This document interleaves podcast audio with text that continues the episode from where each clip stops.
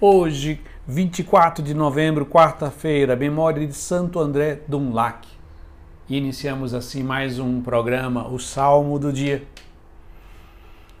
E neste dia de Santo André, 117 companheiros que foram martirizados por anunciar o Evangelho no Vietnã, naquela região extrema da Ásia.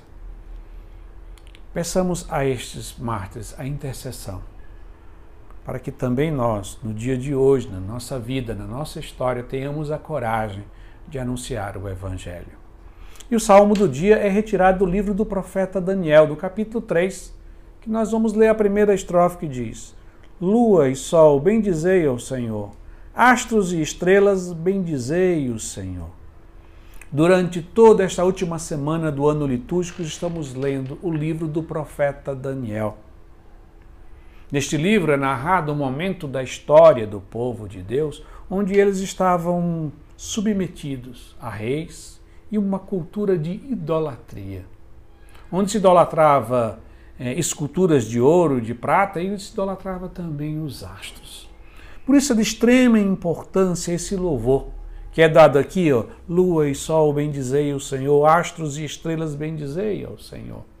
E esse cântico é retirado do cântico de três jovens que foram colocados na fornalha por fidelidade a Deus, por não se submeterem à idolatria. Que este cântico no dia de hoje, de louvor e adoração a Deus, nos motive, também a nós, a superarmos as idolatrias que também nos cercam no tempo de hoje.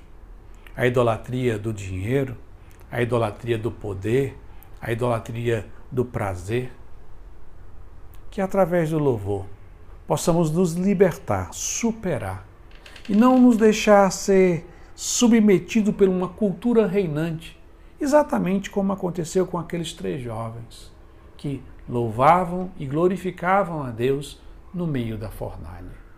E assim nós concluímos rezando mais uma vez a primeira estrofe do salmo, que é retirado do livro do profeta Daniel, que diz: Lua e sol bendizei ao Senhor astros e estrelas, bendizei o Senhor. Amém.